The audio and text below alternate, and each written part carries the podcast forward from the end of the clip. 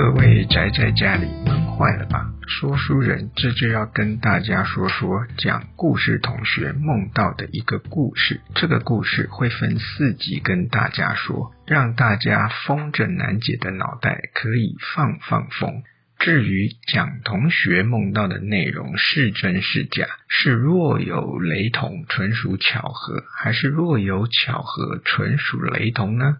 这说书人就不知道啦。好了，闲话到此，本文开始。第三集，你会算，天更会算。那个初夏的傍晚，天气热得人人心浮气躁。面临五十年来最惨旱灾的弹丸国，早已开始限水措施，这使得各方祈雨仪式不断，全国苦盼云霓。前一年才被人民封圣为天气之子的主君。不耐烦地看着志工逗弄下属进贡用来让他拍照的退役犬，心想：老天怎么就不多撒几泡尿呢？来让自己的压力小一点。不是说我是天气之子吗？怎么要你下个雨还这般唧唧歪歪？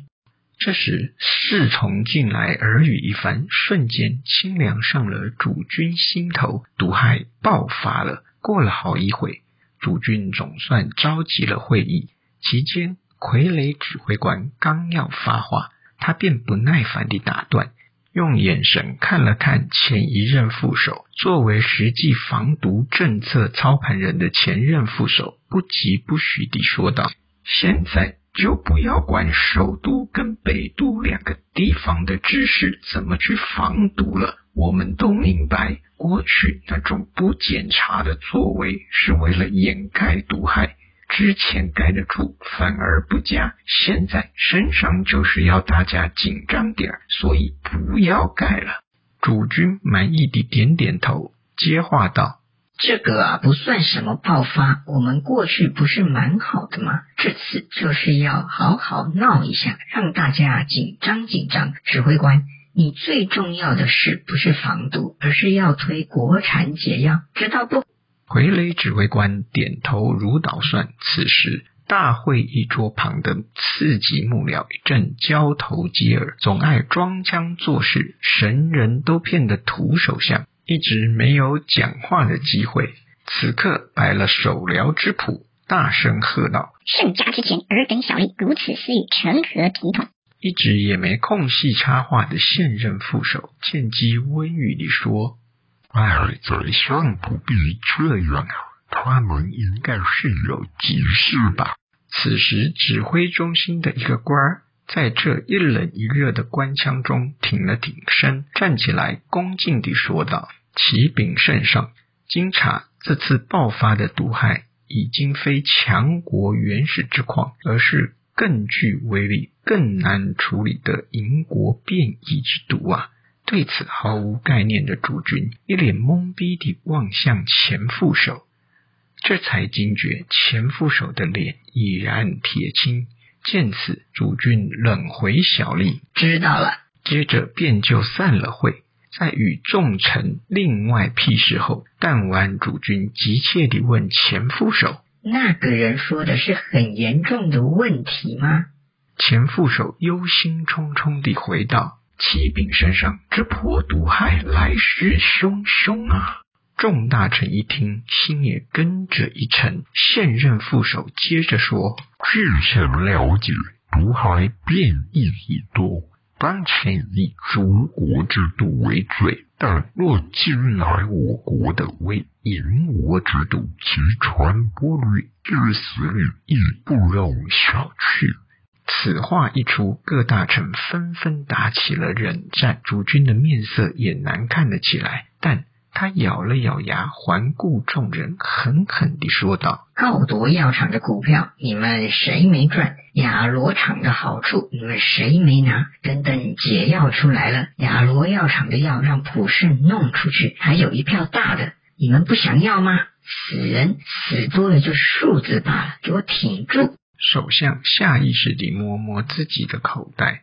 本来跟主君的关系就是若即若离，这下是挺着好呢，还是要找机会溜呢？大钱是赚到了，但还有儿女的前途啊，这还在心里犯嘀咕时，一向是不得不跟着主君的现任副手不阴不阳地讲话了。顺顺盈盈，人死多了，上政权吧。心里早打定后续要让大阿哥继位的主君，一听这有已然越来越难压制的副手所说的话，像吃了只苍蝇般的腻味。定了定神，他回应道：“你就别太担心了，要记得你这位子安静是第一。”这场会议谁也没有记录，但那隐隐的不安却留存在每个人的心里。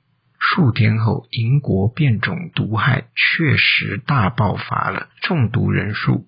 迅速攀升，死亡人数不断升高。所谓超前部署的谎言，一次次地被戳破。过去一直强调不必多检查，以免医疗资源浪费的反科学观念，更被脑袋总算恢复正常的人民干掉到爆。一时间，主君急令网军护航，先起主轴就是感激政府让大家多活一年。接续。当要求进口解药呼声大涨时，就寄出：难道你要吃强国可怕的解药吗？这样的话术，网军更是对首都与北都两位知识各种攻击，针对但凡丁点质疑不满的意见，更是各样出征。指挥中心当然也配合到底，该插刀的插刀，该混淆的混淆，甚至在后来。创造出某种回归之术来处理死伤数字，真正独步全天球。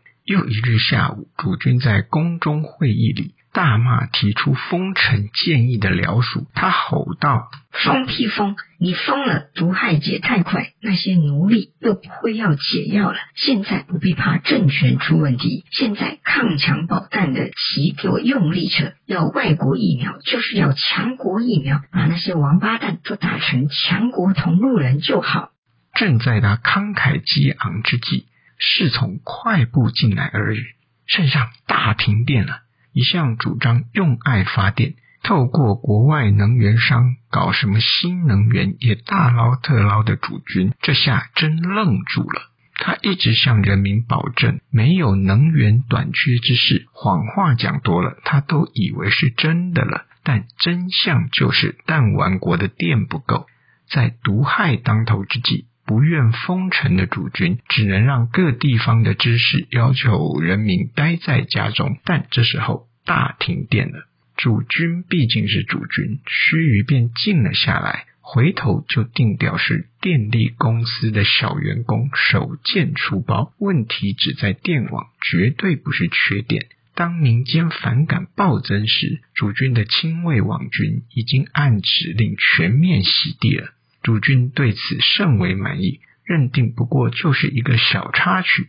普世此时眼见弹丸国毒害爆发。也积极与监国新任白大统领政府研议其开发解药之事。孰料以相同 PS 技术开发解药的诺家药厂，其解药在效能上迟迟未获监国主管官署之认可。股市担忧弹丸国的毒害不断加大，弹丸人要求外国解药的呼声会高涨到其主君无法抵挡。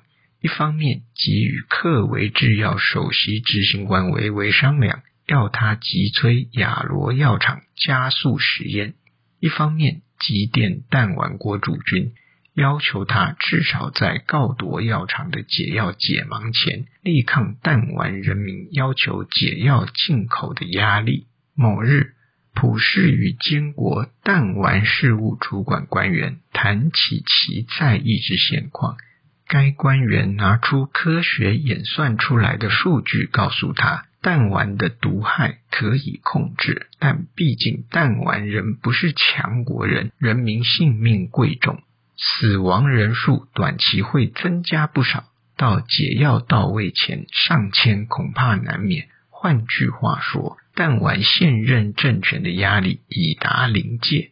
这番说法让普世无比焦心。但这位官员接着说道：“弹丸主君却不会太在意这些，毕竟他捞的太大了。从新能源到国产解药中间的利益，相信普世是知道的。再加上他控制了网络舆论与媒体，洗地已经洗成精了，他必然会挺住，让普世的解药上市。况且弹丸人民会傻傻地置焦点于告夺药厂的炒股问题，至于亚罗药厂。短期内压根不会进入他们的目光中，这话稍稍安了蒲氏的心，但孰料另一个变异猝不及防地到来了。今天故事的故事到这里就打住了。老话一句，欲知后续如何，请听下回分解。咱们下期见。